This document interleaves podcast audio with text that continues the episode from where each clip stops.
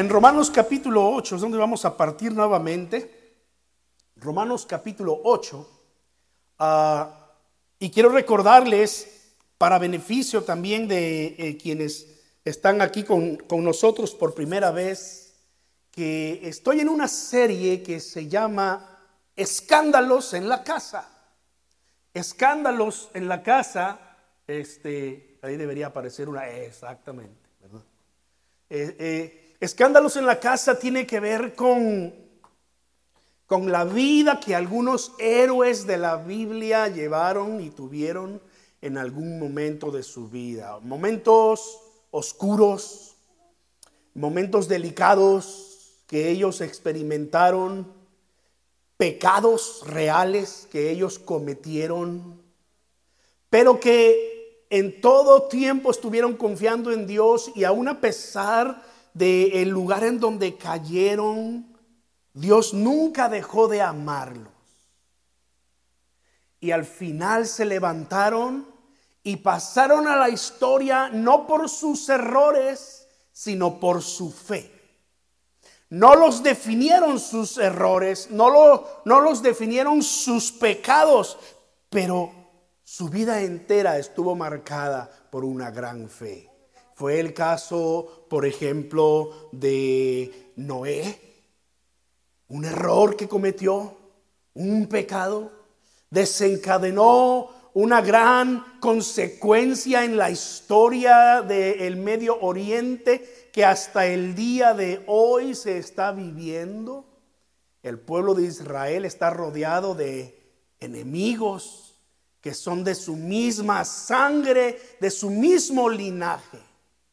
Pero recuerden ustedes que como consecuencia de aquella experiencia que tuvo Noé con una viña que plantó, su hijo lo vio, uno de sus hijos lo vio desnudo, y se burló de él. Y como consecuencia su padre lo maldijo. Cam, de donde descienden los cananeos, enemigos del pueblo de Israel que hasta el día de hoy rodean, ¿verdad? No solamente de esa línea de, de descendencia, pero después, años después, con Abraham y su ayuda al Señor, ¿se acuerdan? Su esposa no podía tener hijos, era estéril y además ya entrada en años, ¿verdad? Y no, eh, eh, Abraham también. Y Dios le había dicho que, él iba a tener un hijo y, y su descendencia iba a ser numerosa, pero la esposa tuvo la brillante idea de decirle a Abraham, y si, le, y si le echamos la manita a Dios un poquito. Y le dijo, ahí está mi esclava Agar. ¿Por qué no la tomas por mujer? Nada extraño a la cultura de ese tiempo, ¿verdad? El, el, pecado de Abraham no fue precisamente tomar a Agar como segunda esposa. En aquel tiempo esa era una costumbre normal. No, no vamos a tratar de entender a nuestro modo lo que ocurrió. Ese no fue el problema. El problema fue la falta de fe de Abraham cuando Dios le dijo, vas a tener un hijo tuyo con, con tu esposa, va a ser tu heredero y, y, a través de él van a ser benditas todas las naciones de la tierra. Y Abraham se olvidó de eso. Así que tuvo de Agar a Ismael, de donde vienen los árabes y dígame usted qué problemas no tenemos allá en el Medio Oriente entre árabes eh, e israelitas o judíos ahora, ¿no? Entonces, e, errores, pecados con consecuencias eh, eh, prácticamente en toda la historia de la humanidad.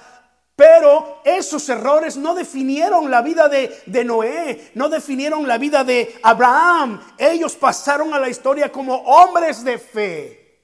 Nadie puede decir yo sobreviví a una inundación solamente con mi familia en un barco lleno de animales. Solo Noé.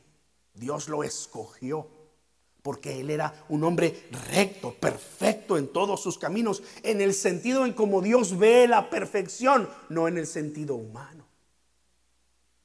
Hemos hablado de eso ya hace, no sé, hace quizás un año, ¿verdad? Hablamos de cuando Dios le dijo a, Abraham precisamente, anda delante de mí y sé perfecto, y sé perfecto.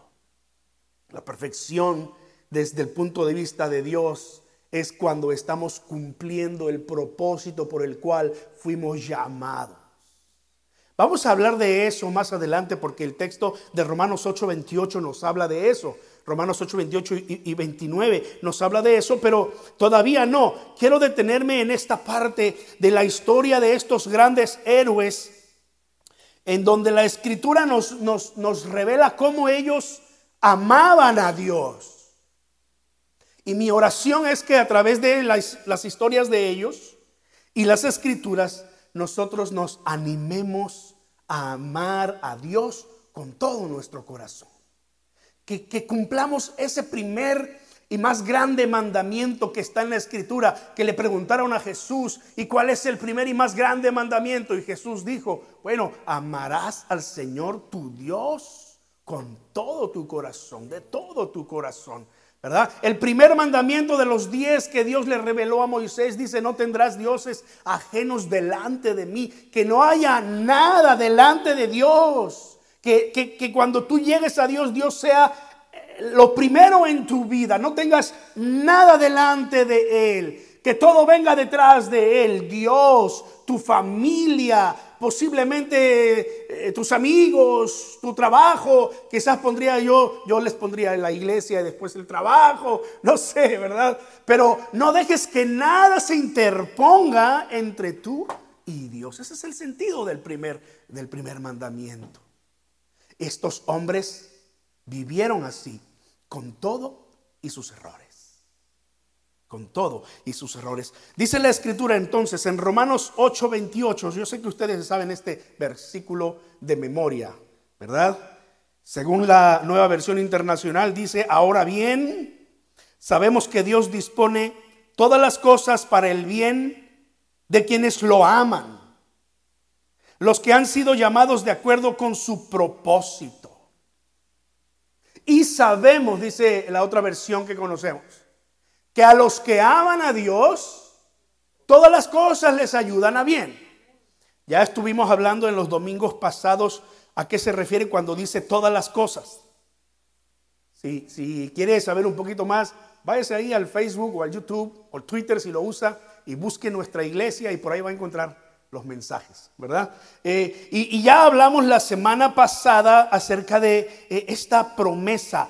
Les ayudan a bien. Todas las cosas les ayudan a bien. La promesa es aquí que todas las cosas estarían a favor de nosotros, los que creemos.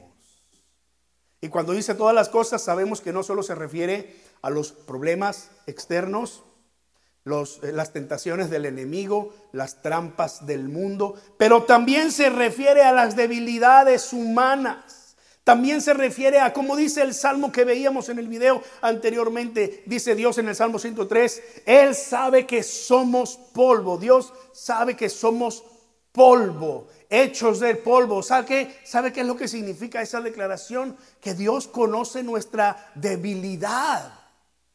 Pablo hablaba a los corintios, ¿se acuerdan? Y les, y les decía, ustedes son carnales porque se están dejando llevar por la carne, cuando a veces los desafíos no son externos y son internos, entonces nos, eh, nuestra misma carne nos lleva a cometer errores, pecados que muchas veces tienen consecuencias, pero la escritura dice que todas las cosas nos ayudan a bien, incluidas nuestras metidas de pata, incluidos nuestros errores. Para eso nosotros tenemos que considerar el contexto en el que está Romanos 8:28. Recuerde que Pablo hablaba sobre sufrimientos y Pablo decía, nada me podrá separar del amor de Dios. Así termina el capítulo 8, ¿no? Nada me podrá separar del amor de Dios que es en Cristo Jesús. Tribulaciones, persecuciones. Vean el contexto en el que está Romanos 8, 28. Y esta promesa eh, eh, que dice aquí que todas las cosas les ayudan a bien, como todas las promesas, tiene una demanda, tiene una condición, tiene un llamado. Dese cuenta de esto. Cada promesa de las escrituras no viene por sí sola. Cada promesa de las escrituras para nosotros tiene una demanda de Dios. A veces la demanda eh, eh, tiene que ver con ciertas circunstancias. En ocasiones la demanda solamente tiene que ver con, con la fe. O sea, dice la escritura que eh, para Dios todas las cosas son posibles. ¿Verdad? Pero ¿cuál es la condición? Creer. Para el que cree, dice, todo es posible. La promesa es que todo es posible. La condición es Y dice aquí Romanos 8:28, y sabemos que a los que, ¿qué? Aman a Dios, todas las cosas les ayudan a bien. Promesa, todas las cosas les ayudan a bien.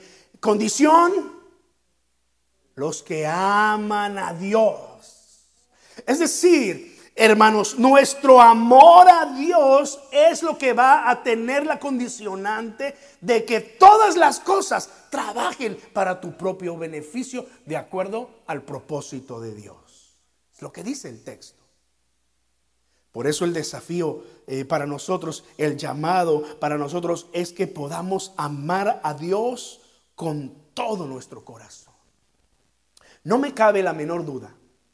Noé Abraham, Isaac, Jacob, José amaban a Dios y aprendieron a amarlo cada vez más. Conforme Dios se iba revelando a ellos, ellos iban amando a Dios cada vez más. Y no dudo en lo más mínimo que, que, que tú ames a Dios. Si no, no estuvieras aquí hoy. Yo sé que amas a Dios. Déjame hablarte un poco de David. Tú conoces la historia que está allá en las escrituras, ¿verdad? En el libro de eh, segundo de Samuel, en el tiempo en el que los reyes salían de campaña a la guerra, pues David mandó a Joab con la guardia real y todo el ejército de Israel para que aniquilara a los amonitas y sitiara la ciudad. Capítulo 11 de segundo de Samuel. Pero David se quedó en Jerusalén. ¿Se acuerdan que les comenté que en aquella ocasión siempre solemos eh, poner el dedo en David? Pero la semana pasada veíamos que Betsabé tuvo también lo suyo, ¿verdad?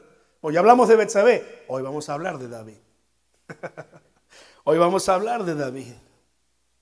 Cualquiera que haya leído los salmos eh, podrá comprobar el gran amor y pasión que David tenía por el Dios eterno, por el Dios verdadero. David amaba a Dios con todo su corazón. A mí no me le cabe la menor duda, cuando leo sus salmos lo puedo comprobar. Sigue diciendo la historia bíblica aquí. Segundo de Samuel capítulo 11 versículo 2 en adelante. Una tarde al levantarse David de la cama, comenzó a pasearse por la azotea del palacio y desde allí vio a una mujer que se estaba bañando. La mujer era sumamente hermosa e inmediatamente David se alejó del lugar y fue a su habitación y dobló sus rodillas a Dios y dijo, Señor, no voy a caer en tentación.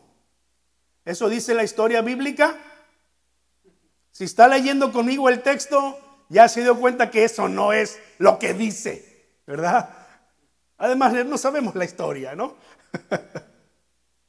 Por lo que David, verso 3, mandó que averiguaran quién era. Y entonces le informaron, se trata de Betsabé, es hija de Elián y esposa. Yo me imagino que, que, la persona que le trajo la noticia a David le debió haber enfatizado un poco allí, ¿verdad? Es hija de Elián y esposa, ¿verdad? Y esposa O sea, es una mujer casada, rey David. Y esposa de Urias, elitita. Uh, un día hablaremos de Urias, elitita, los, los, los héroes anónimos de la Biblia. Pero hoy no, hoy no. Entonces David ordenó, verso 4, que, que la llevaran a su presencia. Y cuando Betsabé llegó, no tomaron el café, no platicaron de cómo le estaba yendo a Urias al frente de la batalla. No hablaron de las noticias del reino. El texto dice, él se acostó con ella. Después de eso, ella volvió a su casa. Hacía poco que Betsabé se había purificado de su menstruación. Así que estaba en sus días fértiles y quedó embarazada y se lo hizo saber a David. Entonces David le envió este mensaje a Joab. Mire el corazón, el corazón de David. Ya había cometido allí por lo menos, por lo menos un pecado. Pero yo puedo enumerar dos o tres. Pero ya había cometido un pecado. Y su mente empezó a trabajar en el siguiente pecado.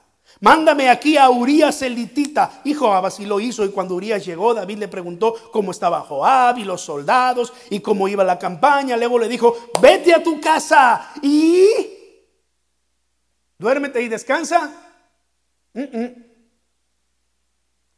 Y ayúdame a ocultar el pecado que he cometido. Mire, David estaba más preocupado por el qué dirán que por lo que en realidad había hecho. Muchas veces nosotros estamos en esa situación. Incluso algunas veces quizá hemos caído en esa situación. Queremos ocultar a los ojos de los demás las cosas que hemos hecho. Pero hay alguien de quien no nos podemos ocultar. Tan pronto como salió del palacio, Urias, verso, eh, eh, sigue siendo el verso, tan pronto como salió, Urias recibió un regalo de parte del rey. Uh, ¿Cómo se llama eso? Cohecho, extorsión, soborno. Yo no, yo no sé si usted se los está enumerando, pero yo aquí ya llevo varios, ¿verdad? Ay, hermanos, David, David, David tiene una gran enseñanza para nosotros. Pero Urias, en vez de irse a su propia casa, se acostó a la entrada del palacio donde dormía la guardia real.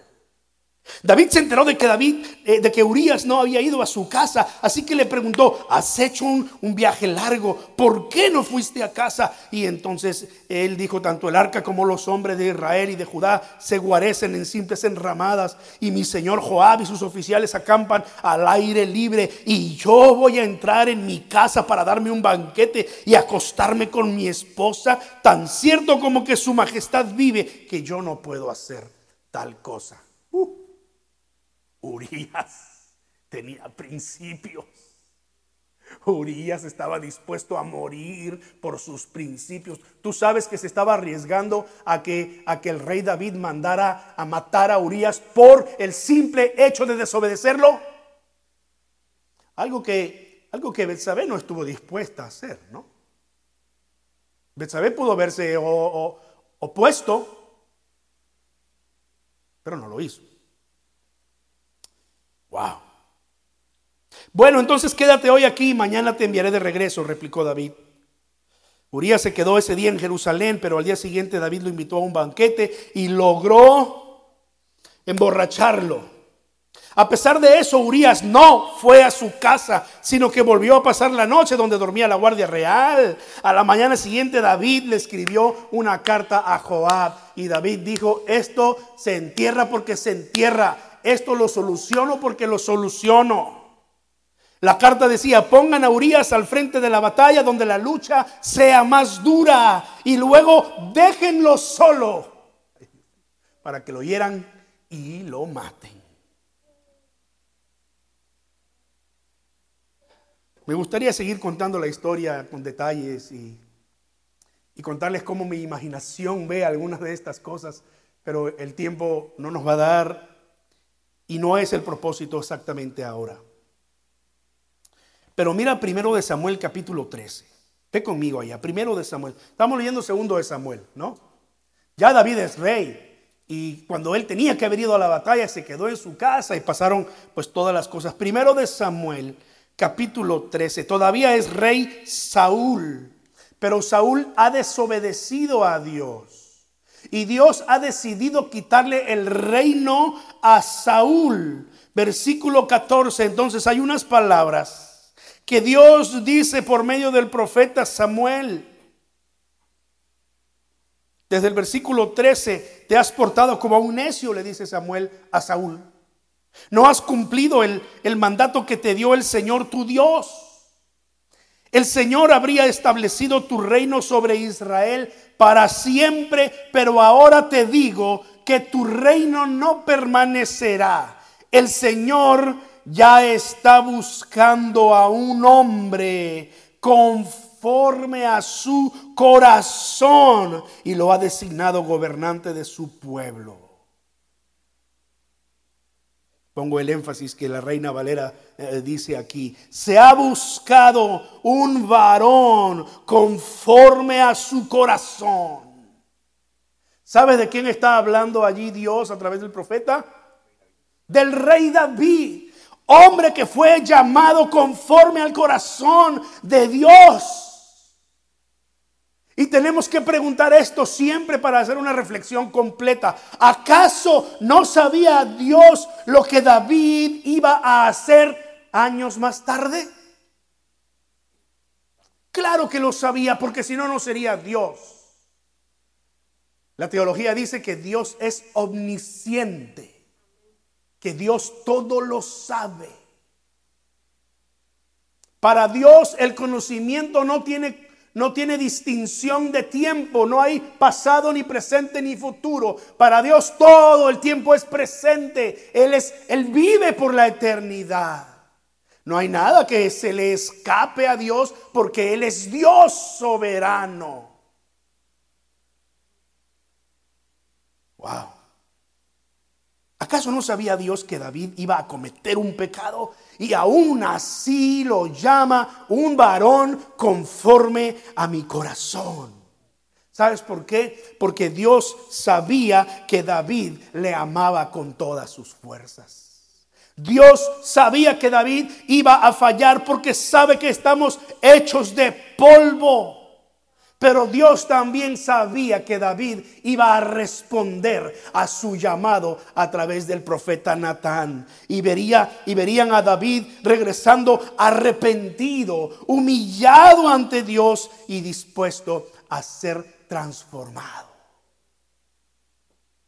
Basta con leer los Salmos 32 y 51 para darnos cuenta de su transformación. Así que voy a leer algunos versículos solamente, uno de cada capítulo. Salmo 32, 5, eh, porque estos salmos 32 y 51 fueron escritos por David después de su experiencia con Betsabé y Urías.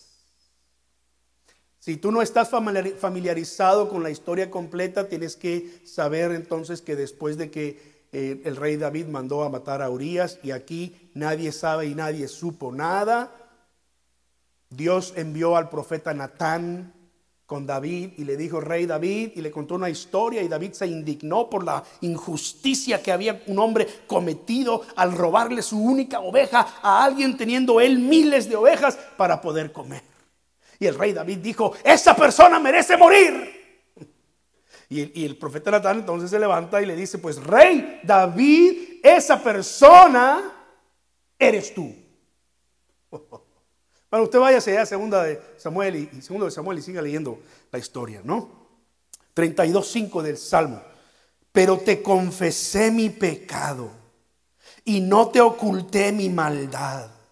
Me dije, Voy a confesar mis transgresiones al Señor y tú perdonaste mi maldad y mi pecado. Y el Salmo 51, unos salmos eh, más adelante, eh, eh, después de esa misma experiencia, escribe este salmo precioso donde David clama al Señor para que no le quite su Espíritu Santo y para que transforme su vida. Mira el versículo 10. Crea en mí, oh Dios, un corazón limpio y renueva un espíritu recto dentro de mí.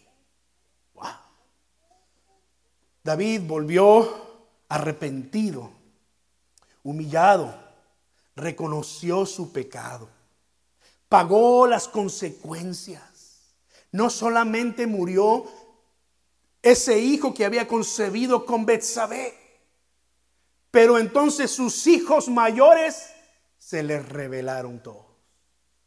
Hubo una, un, un verdadero escándalo en la casa de David. Con todo y eso, David ha pasado la historia como el más grande rey de Israel. Un hombre llamado conforme al corazón de Dios.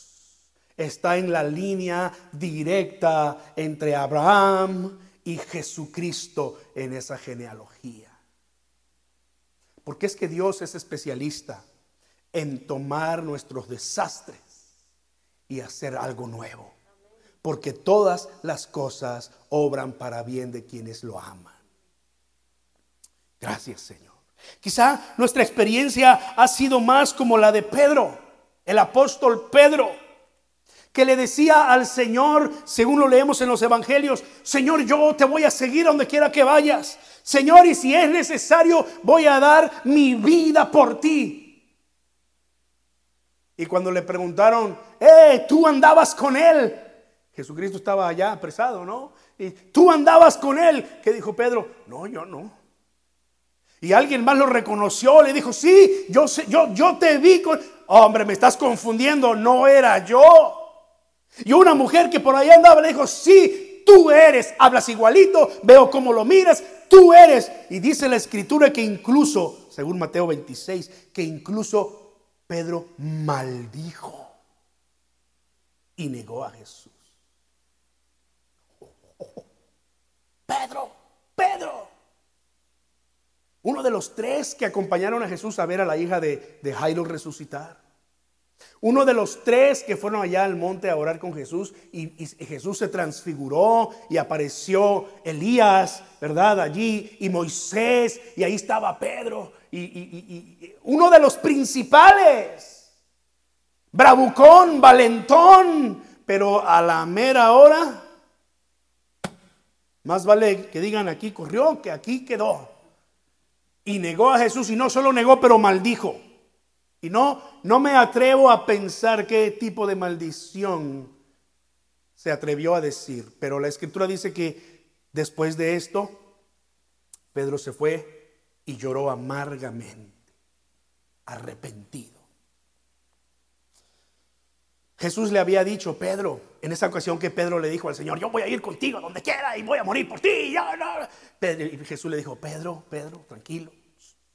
Es más, lo llamó Satanás en una de esas ocasiones. Quítate delante de mí, Satanás, porque me estás estorbando el propósito que tengo al venir a este mundo. Y le dijo Jesús a Pedro, mira, Pedro, el enemigo te ha pedido para zarandearte como el trigo. El enemigo te va a zarandear. Yo no sé si usted ha visto esa película de los Avengers, pero hay una parte ahí donde Hulk agarra a Loki y, y lo golpea contra el piso y deja al, hombre ahí todo. ¿No, le gustan las películas a ustedes? Yo, soy el único carnal aquí. Nada, sí la han visto, yo sé que sí la han visto, ¿verdad? bueno, eso es zarandear. Eso es zarandear. Claro, la figura bíblica tiene que ver con, otra cosa, ¿verdad? Sí, exacto. Y cuando habla de, zarandear el trigo, es una. Pero es, como, es como, como Satanás hizo con Pedro. Lo zarandeó y lo dejó ahí tirado. Mire, Y Pedro no siguió los pasos de Judas porque el corazón de Pedro era distinto. Pero Pedro tenía todo en bandeja de plata. El enemigo lo zarandeó al grado incluso de tentarlo. La escritura no lo dice, pero la experiencia de Pedro era digna de que él terminara como terminó Judas el traidor. Pero cuando se reencuentra con el Cristo resucitado, no se atreve a hablarle y tiempo después, unos días después, están allá a la orilla del lago pescando y no habían pescado nada. Y entonces Jesús les dice, echen las redes de este lado. Y echaron las redes y las redes se llenaron, se reventaban las redes. Y cuando Pedro se dio cuenta del milagro, sus ojos se abrieron, identifica a Jesús y dice la escritura que se echó al mar de la vergüenza.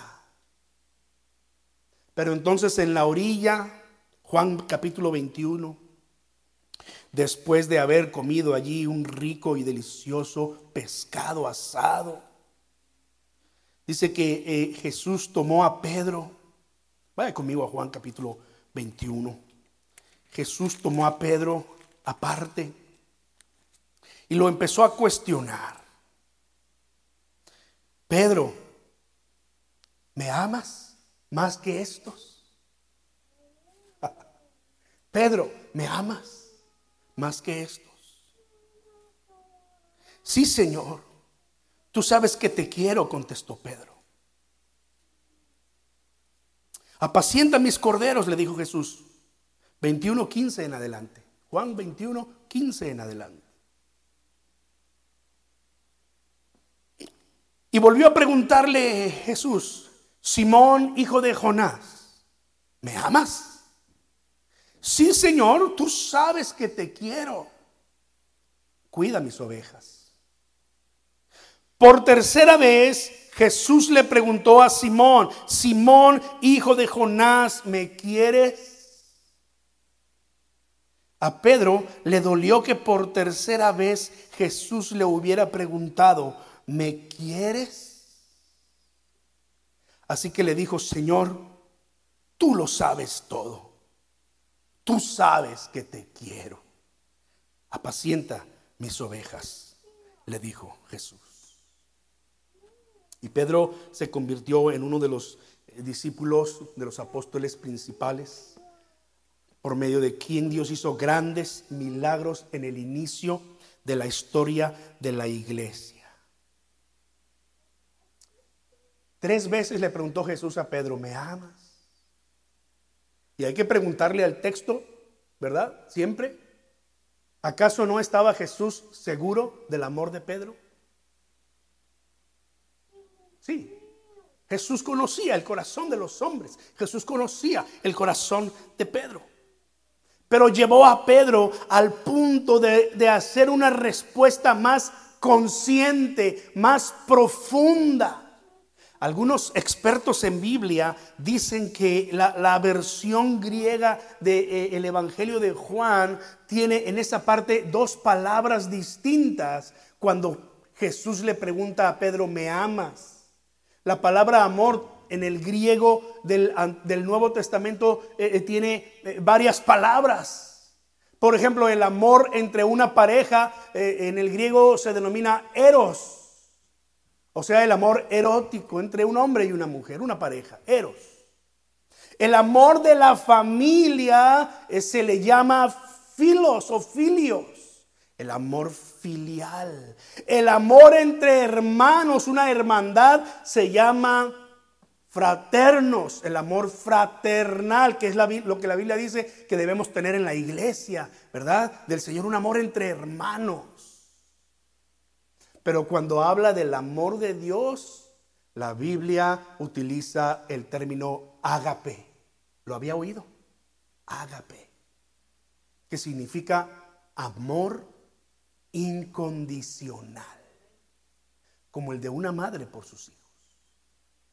Amor incondicional. Los expertos dicen que la primera vez que, que Jesús vino con Pedro, le dijo, Pedro, ¿me agapeas?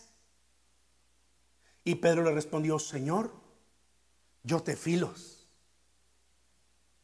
Sí, Señor, yo te aprecio. La segunda vez, Pedro, ¿me agapeas? Pedro responde, Señor, yo te filo. La tercera vez Jesús le pregunta, Pedro, tú me filos. Señor, yo te filos. Tú sabes todas las cosas. Interesante juego de palabras que se utiliza en la versión antigua del griego. El punto es que Pedro amaba a Jesús que Pedro, después de la experiencia que, experiencia que tuvo negando a Jesús y maldiciendo que, que lo que la mujer había dicho, había entendido que el Señor realmente lo amaba incondicionalmente y que no podía hacer menos que amar de la misma forma al Señor. Sin duda conocía el, primer y más grande mandamiento que mencionábamos al principio. Amarás al Señor tu Dios de todo tu corazón, con todo tu corazón, con toda tu alma y con todas tus fuerzas. Hermanos, Dios conoce nuestro corazón. Dios sabe que lo amamos. Pero a veces nosotros necesitamos pasar por alguna experiencia que nos recuerde el amor de Dios, para que nosotros podamos estar más conscientes de cómo lo amamos, de cuánto lo amamos. Porque en última instancia no se trata de cuánto tú amas a Dios, sino de cuánto Dios te ama a ti. Termino con esto, primera de Juan 4:19. ¿Qué declaración está allí?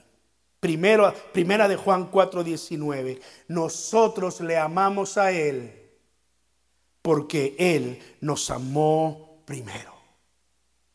Solamente es posible amar a Dios porque Él nos ha amado primero. Amén. Nosotros los padres somos llamados a amar a nuestros hijos a amar a nuestros hijos. Los hijos son llamados a respetar a sus padres. ¿Se da cuenta cómo la Biblia lo presenta? Los hijos van creciendo en su amor por sus padres. Pero un verdadero padre, una verdadera madre nunca deja de amar a sus hijos.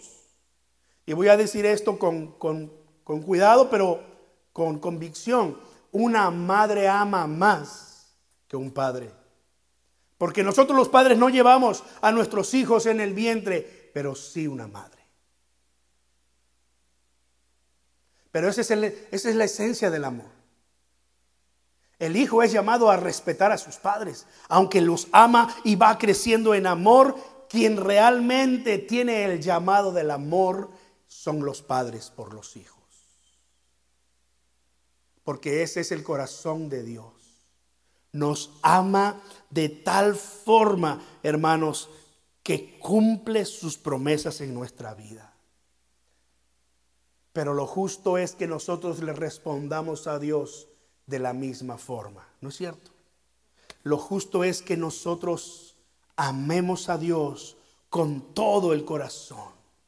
Esto es pasión. Amar a Dios con todo el corazón, buscarlo de todo corazón. Dice por allá en los proverbios, lo más que al oro, búscalo más que a la plata, hablando de la sabiduría que personificaba la esencia de Dios en los, los proverbios.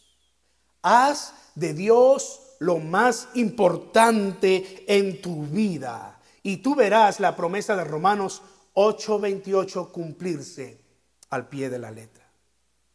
No hay situación que Dios desperdicie en nosotros. Aunque nosotros podamos pensar, ¿cómo es que Dios va a tomar esta vasija rota? Bueno, es que Dios eso es lo que hace. Es especialista en juntar todos los pedazos y, volverlos a armar. Amén. Nosotros le amamos a Él porque Él nos amó primero. ¿Por qué no cierras tus ojos conmigo? y oramos al Señor. Padre, en el nombre de Jesús, gracias por tu amor. Gracias, Padre, por revelarnos que tú nos amas con todo tu corazón. Señor, como lo cantábamos antes del mensaje, si yo estoy de pie, si yo estoy fuerte, pero aún si estoy caído, aún en mi debilidad, tú no me dejarás de amar. Padre, nuestra respuesta es como la de Pedro. Señor, tú sabes que te amamos, tú lo sabes todo, Señor. Quizá no somos muy buenos en expresarlo. Ayúdanos Ayúdanos a crecer en nuestro amor por ti, Señor. A amarte más y más. Bendice a tus hijos. Bendice a tu pueblo, a los que están aquí, los que no pudieron estar, los que nos siguen en las redes sociales. Bendice a tus hijos. Eh, Señor, en Uruguay, en Argentina, en Centroamérica, en México, eh, en el Caribe, Señor. Donde quiera que nos estén viendo, mi Dios. Y cualquier persona que haya visto, ya sea por casualidad, este video, que sepa que tú le amas incondicionalmente y deseas tener una relación personal con Él a través de Jesucristo. Gracias Dios. Gracias Padre. Te bendecimos. En el nombre de Jesús. Amén. Amén.